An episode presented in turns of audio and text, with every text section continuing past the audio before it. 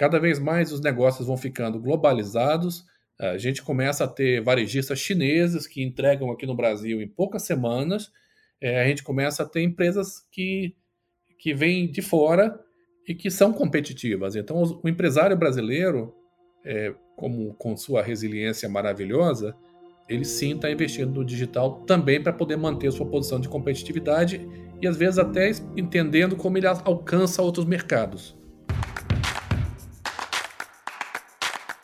Neg News, o podcast que prepara você para o futuro.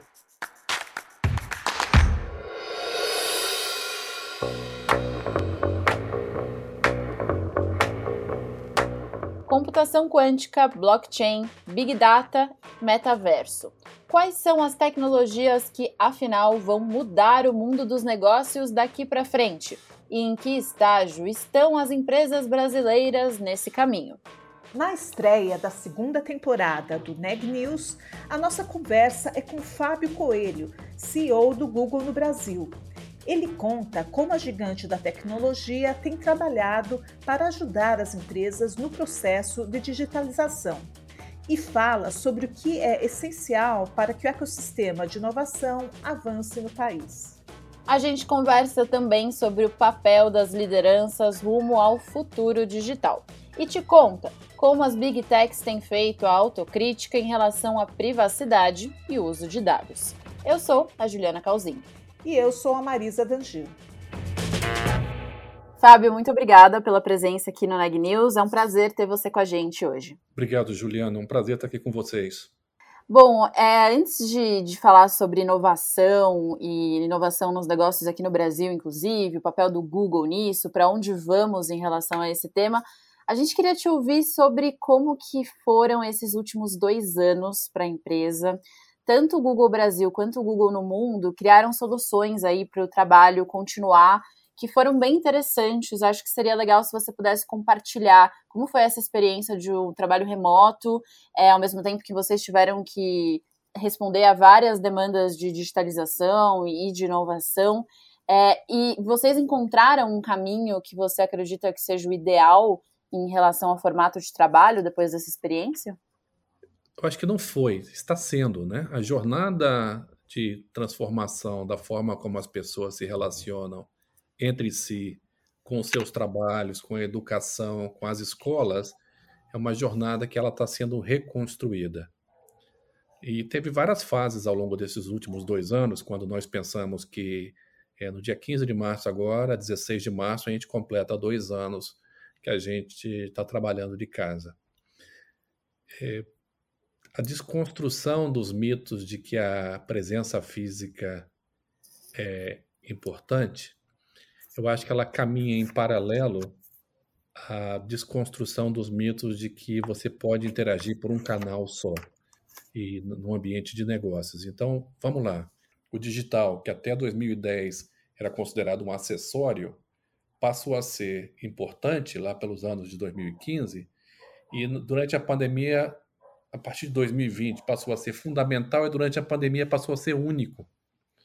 Então, a única forma que a gente tinha como interagir para pedir comida, para fazer compras, para aprender alguma coisa, era através da tela do computador, para interagir com pessoas, seguramente. Então, isso fez com que a gente tivesse muito cuidado no entendimento de como a gente ia é, mapear nossas relações e como o Google ia funcionar nesses dois anos. Hoje, trazendo para o momento presente, eu acho que a gente não tem grandes certezas ainda do modelo ideal. O que a gente sabe é que o modelo ideal ele pressupõe você usar os canais certos para fazer as coisas certas. Eu consigo me ver hoje trabalhando três dias por semana no escritório, ou dois talvez. É, a gente não definiu isso ainda. Mas imagina, você vai para o escritório para fazer atividades de colaboração física, onde você precisa ter interações com pessoas que são interações um pouco mais profundas, é, onde a linguagem corporal importa, onde determinadas mensagens têm que ser passadas, enquanto outras, outras interações que são um pouco mais remotas, um pouco mais é, one-to-many, onde você pode falar com muita gente, podem tranquilamente ser feitas à distância. A gente aprendeu a fazer reunião virtual. Elas têm vantagens, você não precisa enfrentar engarrafamento, as pessoas são muito mais pontuais, você consegue falar com muita gente através da tela de um computador, fazendo uma live, fazendo uma reunião grande, você não precisa viajar. Mas, por outro lado, é, nós aprendemos também que o presencial ele é mais forte na construção de relacionamentos, é, no processo de você ter a combustão criativa que advém da colaboração. Então, isso tudo para te dizer, a gente está desenhando esse futuro ainda, e qualquer que seja ele, para todas as pessoas, eu acho que o importante é entender que os canais certos podem ser usados para as atividades certas. E as empresas estarem preparadas para poder proporcionar essas alternativas, para mim é o mais importante que está por trás disso. E você citou, Fábio, algumas ferramentas do Google, né, que foram importantes para vocês poderem se organizar internamente, trabalharem remotamente, mas que também são, estão sendo fundamentais para diversas empresas. E aí eu queria te ouvir um pouco sobre isso, porque você tem contato, né, com CEOs aqui do Brasil e esse momento de pandemia obrigou as empresas a terem que se digitalizar não só internamente, mas também para fora, né? Na maneira como elas oferecem os seus serviços. É, como é que foi esse processo e como é que está sendo, na verdade? Como é que você está olhando para esse movimento das grandes empresas no Brasil em relação à digitalização e inovação? A gente percebe que houve um aumento brutal da digitalização. Isso foi a, isso foi uma combinação de coisas. As empresas de tecnologia já vinham trabalhando nisso há mais de uma década, quase duas décadas que a gente vem falando nisso, e de uma hora para outra, o que antes demorava dois anos, demorou três semanas. Então, ao pivotar as companhias para que elas pudessem usar as plataformas digitais, seja para trabalhar, seja para atender os seus clientes, foi um processo bastante rápido. É, essa é a primeira coisa, as empresas. Então, elas, elas passaram a ter maior presença digital. Elas passaram a entender o conceito de canais de distribuição que antes elas não exploravam. Eu me lembro no começo da pandemia, eu queria comer um, um sushi, o, o meu restaurante de sushi favorito não entregava. 15 dias depois eu liguei, os caras já tinham um sistema de entrega, eles usaram de várias plataformas, não apenas as plataformas do Google, para serem encontrados e poder ter um sistema de agendamento e de entrega. Então, canais foram é, redesenhados e nesse redesenho de canais, para todo tipo de empresa, desde joalheria até restaurante, até empresas grandes, começou a haver um entendimento que as pessoas estavam mudando seus hábitos. Então, o Google teve um papel importante de ajudar essas empresas, não apenas com, as, com, as, com essa infraestrutura, mas também com os insights. Olha, as pessoas estão buscando mais esse tipo de produto, elas estão tomando mais vinho, elas estão precisando.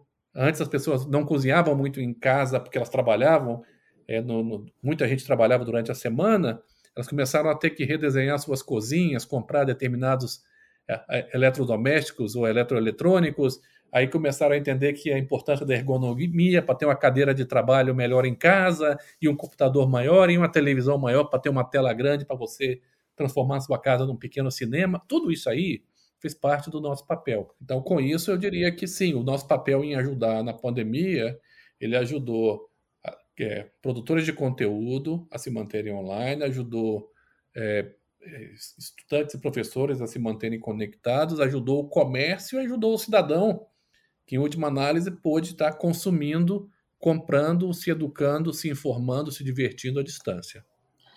Agora, rapidinho, só para pegar esse gancho, é, pensando em, em, toda essa ebulição que aconteceu, né? Agora a gente está num momento, até como você falou no início da entrevista, diferente porque as coisas chegaram a voltar, depois tiveram que retroceder um pouco, agora estão híbridas.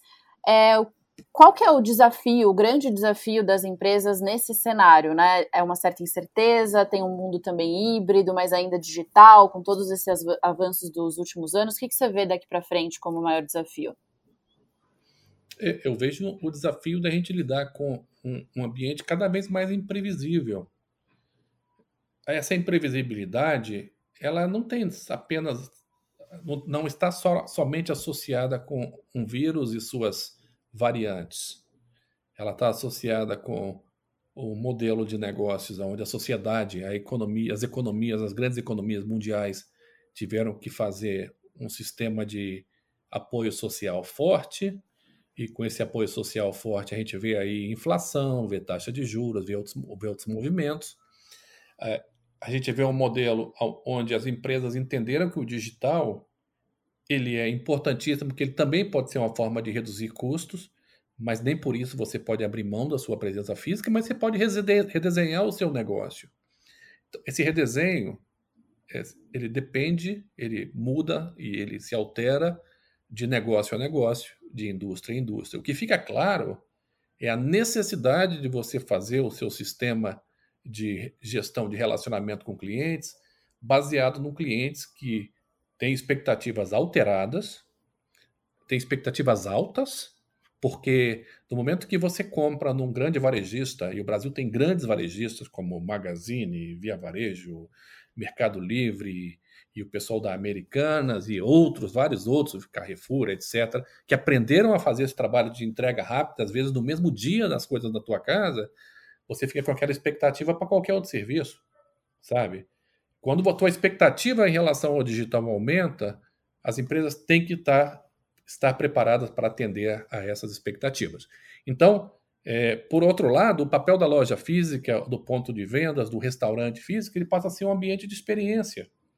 As pessoas querem sair de casa também. Nós todos queremos interagir em sociedade, é, encontrar pessoas, conhecer novos ambientes, mas para isso a experiência tem que ter pouca fricção.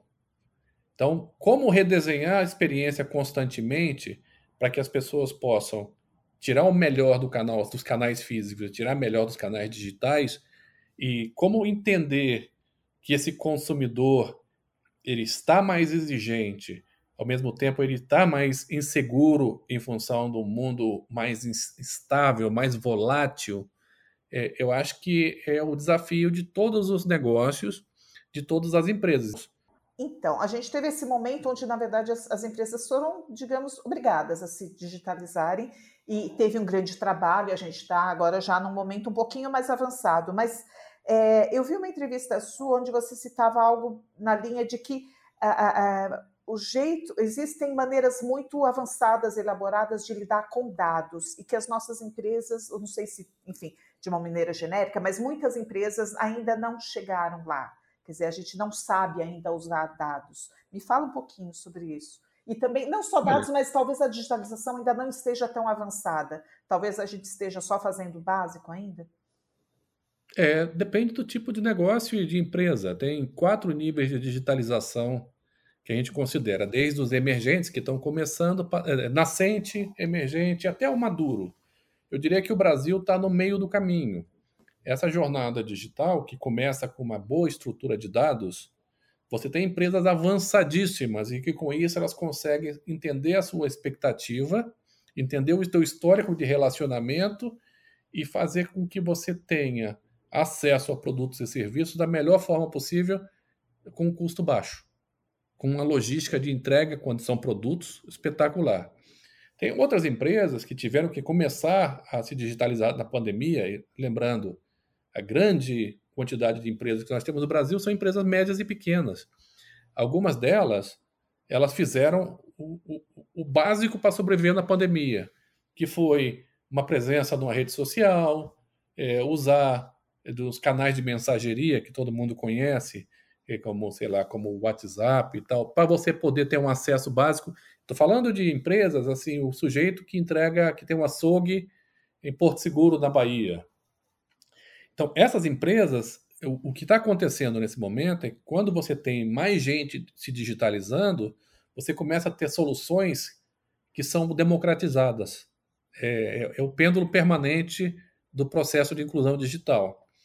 Você tem mais gente usando, você acaba tendo mais gente para atender essa audiência, nessa né, massa de potenciais consumidores, e você tem empresas que desenvolvem soluções para isso. Seja para você fazer uma contabilidade remota, seja para você ter um sistema de gestão de relacionamento para clientes pequenos. Tem plataformas que fazem isso e sim, eu vejo dados no coração de tudo, sabe? Uma empresa para te dar um bom atendimento, é, você quer ligar e as pessoas, as pessoas saberem quem você é. E se você bota o teu CPF para ter um processo de certificação de validação ou, ou, ou, ou informa alguma uma determinada é, informação pessoal, as pessoas imediatamente têm acesso a, a, qualquer tipo de situação, uma oportunidade de negócios, uma necessidade sua, é, um, um histórico do seu relacionamento, e com isso ela te direciona para o canal certo, da forma certa, para você interagir para serviços ou para negócios, ou para comprar alguma coisa. Né? Então, sim, o Brasil está no meio do caminho, nós temos empresas ultramaduras, mas também nós temos, como tudo no Brasil, você tem uma distribuição é, que ela é bastante ampla e tem muita gente fazendo essa, começando a investir ainda mais nesse processo de digitalização agora. E aí tem um motivo para isso, Marisa, que é, é a questão de competitividade. Cada vez mais os negócios vão ficando globalizados. A gente começa a ter varejistas chineses que entregam aqui no Brasil em poucas semanas. É, a gente começa a ter empresas que, que vêm de fora e que são competitivas. Então, o empresário brasileiro, é, como com sua resiliência maravilhosa, ele sim está investindo no digital também para poder manter sua posição de competitividade e às vezes até entendendo como ele alcança outros mercados. E, Fábio, é, olhando para esse processo né, de, de uso de dados, que, quais tecnologias você acha que vão ser determinantes daqui para frente? O CEO global do Google falou em blockchain, a gente tem visto muitas empresas é, olhando para os NFTs e, por exemplo, quando a gente pensa em blockchain, talvez muitas pessoas associem essa tecnologia diretamente às moedas digitais, mas elas podem ser usadas também para gestão, né? Existem diversos usos possíveis dela. É, eu dei alguns exemplos, mas queria te ouvir. Quais tecnologias você acha que vão ser fundamentais para os negócios daqui para frente? Olha, NFT, cripto, todo o conceito de, de, de plataforma de validação e certificação em moedas digitais e currency são, são importantes. Mas eu, eu, eu pensaria num estágio anterior a isso, tá? Não, não que isso, não, não excludente. Para mim, a, a, o mais importante que nós temos que construir hoje é a infraestrutura na nuvem. Com infraestrutura na nuvem, você tem acesso, e esse acesso foi muito barateado, a uma infraestrutura compartilhada com um monte de soluções que te reduzem custo e te aumentam eficiência. Então, para mim, começa tudo com a base de dados, passa por você ter a informação na nuvem, você tem que ter um processo de.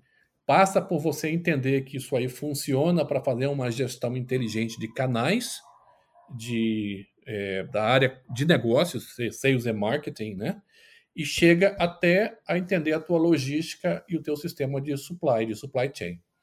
Então, você ter essa informação bem organizada, com dados, acessíveis, com capacidade de análise, com entendimento de que, como você consegue usar uma camada de, de, de inteligência artificial em cima disso, te gera diferenciação. Então, eu estou falando aqui de ficar mais eficiente na experiência do usuário, na gestão interna, na redução de custos.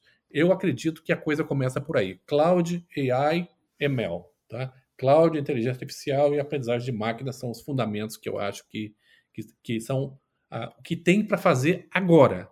Então, a gente está falando de agora, mas vamos falar também um pouquinho de visão de futuro? O que, que você pensa hum. para o futuro? O que, que o Google pensa para o futuro? Então, a gente tem, por exemplo, uma, um grande investimento do Google em computação quântica, que é uma coisa é, é, é, que parece que ainda vai demorar um pouco, mas é uma aposta né? E, e, e, aí entrando também, como a gente já tinha falado, em blockchain, NFT. Então, assim, não já, mas o que você vê nos próximos 10 anos ou nos próximos, sei lá, 25 anos dessas tecnologias brilhando e, e como nós, elas vão ser usadas, né?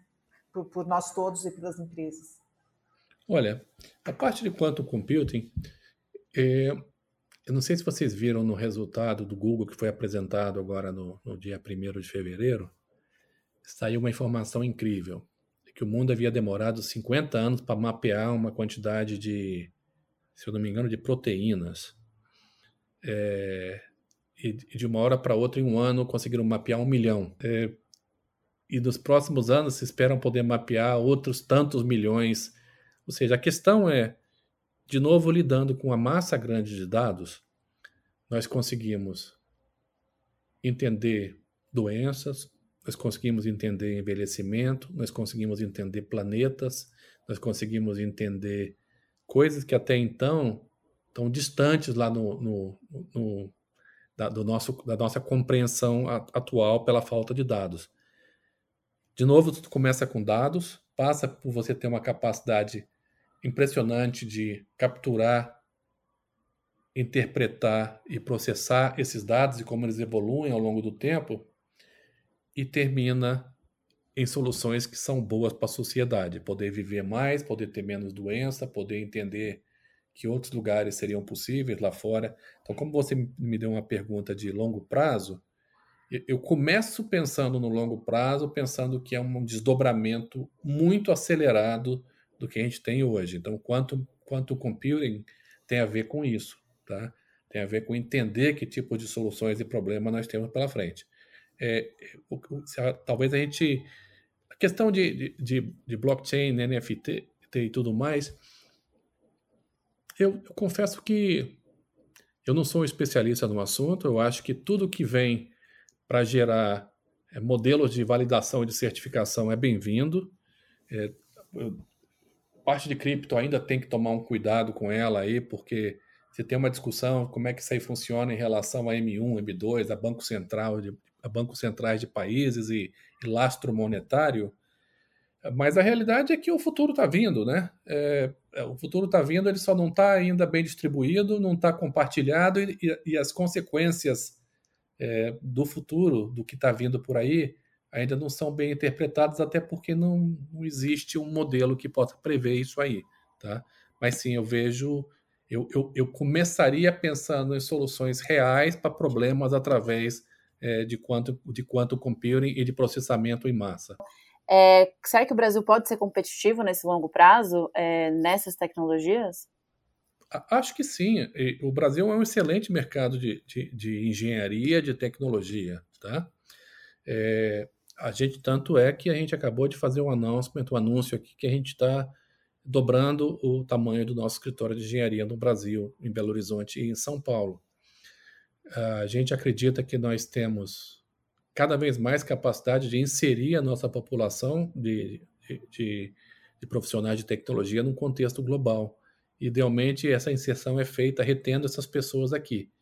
O fato de nós termos um mercado grande, com uma comunidade ultra empreendedora, com um número de unicórnios grande no Brasil, é um fator favorável à competitividade do, da, da tecnologia brasileira e dos profissionais brasileiros. O Google tem um papel com a criação do Google Campus, que já está aí há 5, 6 anos, é, o Google tem um papel importante na, na, no fomento desse ecossistema. Não é o único, tem vários outros play, várias outras empresas responsáveis também fazendo isso, mas o fato da gente ter empreendedorismo, densidade, uma quantidade grande de pessoas, uh, boas escolas de engenharia, um público grande, e naturalmente aumenta a atratividade dos nossos profissionais brasileiros. E com profissionais que podem trabalhar competitivamente com, com empresas com ambiente de negócios em, em, ebulição e com vários polos pelo Brasil, São Paulo, Belo Horizonte, Salvador, Recife, é, interior do, do, do, sul do Brasil, aí nós temos sim condição de, de ser competitivos. E Fábio, para ir encerrando e amarrando alguns pontos aqui que, que a gente trouxe nessa conversa,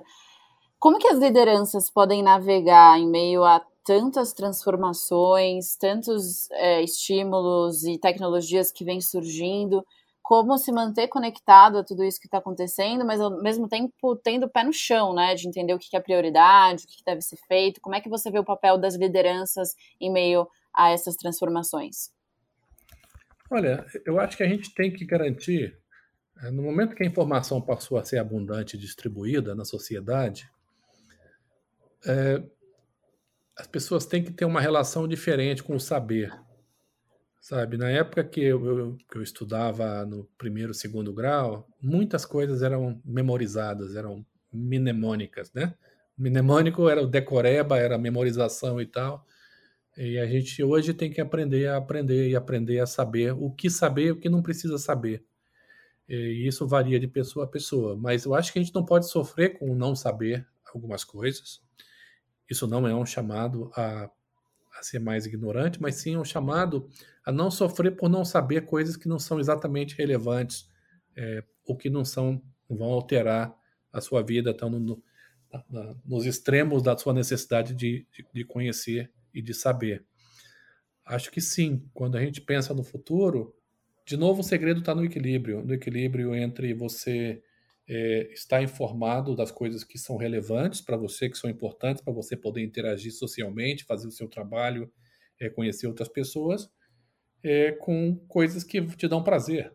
Então, você tem que estar tá buscando o equilíbrio entre ser relevante, te dar prazer, e não pode sofrer porque determinadas coisas a gente não sabe. Como liderança, numa empresa que tem informação compartilhada, eu te diria o seguinte: o papel da liderança nesse ambiente é tentar trazer a priorização, tentar definir a quantidade de, de, é, de atividades, de funções, de processos que as pessoas se envolvem, porque se você deixar, as pessoas querem participar de tudo e acabam não conseguindo é, dar uma atenção devida a tudo. É, remover obstáculos para que as pessoas possam continuar tendo motivação e condições de aprender. E, então, mas eu acho que no fundo é isso, sabe? É, é, é entender que no mundo de conhecimento cada vez mais distribuído, as pessoas têm acesso, esse acesso ele empodera, e esse empoderamento ele tem que ser tratado para que essa colaboração ocorra com alguma moderação. Então, no, lá no Google eu falo, eu entro nas reuniões com as pessoas e falo, eu tenho certeza que vocês sabem muito mais desse assunto do que eu, porque vocês estão mais aprofundados, conseguem ter mais acesso, têm acesso e estão mais no, no nível de conhecimento de foco maior do que o meu. Então, o papel da liderança também passa a ser não querer ter todas as respostas, mas entender quais as perguntas que a gente deve fazer. Legal, Fábio. Agora, realmente, só para encerrar, uma última pergunta. É, a gente vive num momento onde as big techs, né, as grandes empresas de tecnologia, sofrem uma série de críticas de vários lados. Então, tem a crítica da, da invasão de privacidade, existe a crítica dos impostos, paga pouco imposto, a crítica do monopólio, né, tipo, está dominando muitas coisas ao mesmo tempo. Enfim, é, é, é, é um momento um pouco delicado, não estou falando só do Google, mas para as big techs em geral. Elas, é, como é que você vê esse momento e o que, que você acha que pode ou deve ser feito pelas big techs em relação a essas críticas que são feitas?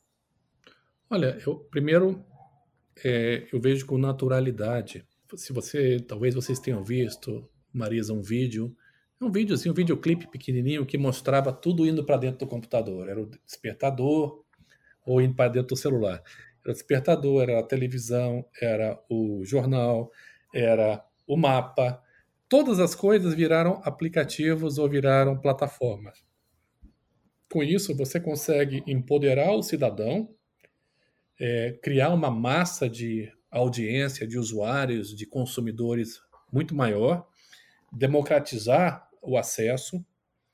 E essa democratização do acesso, que, por exemplo, foi maravilhosamente acompanhada por uma inclusão financeira aqui no Brasil, trabalho do, do presidente do Banco Central, Roberto Campos Neto, através do PIX, através dos sistemas que estão vindo aí de Open Banking, ela faz com que as pessoas, você tenha muito mais gente usando ela também provoca uma dinâmica que é a ruptura em relação ao tradicional. Então, as pessoas têm menos fidelidade de marca, têm menos fidelidade de produtos e serviços, e as pessoas buscam experiências melhores. No momento que você faz uma transação digital segura com o seu banco, você não quer mais ir na agência. Você só vai na agência se você realmente precisar muito de algum assunto e algum assunto que você precisa estar presencialmente para resolver, senão você faz à distância, né? Esse tipo de, de alteração, ele realmente transforma o ambiente de negócios. Essa transformação ela tem que ser olhada e trazida através de um debate para a sociedade. É um debate sobre coisas que antes não eram e que agora são. A noção de privacidade, por exemplo, que você trouxe, ela varia de sociedade a sociedade e varia de grupo a grupo. É, tem, varia de país a país. Tá? Se você for na, na, China, eu já tive na China antes do Covid, um, dois anos antes da, da pandemia. Uh, um colega meu, ele atravessou a rua fora da faixa. Antes dele chegar do outro lado, ele recebeu a multa no telefone celular e falou: Isso aqui já foi debitado da minha conta bancária. Ele recebeu um aviso que o dinheiro tinha sido debitado da conta bancária dele porque as câmeras enxergaram eu falei, você se incomoda com isso? Ele falou, não.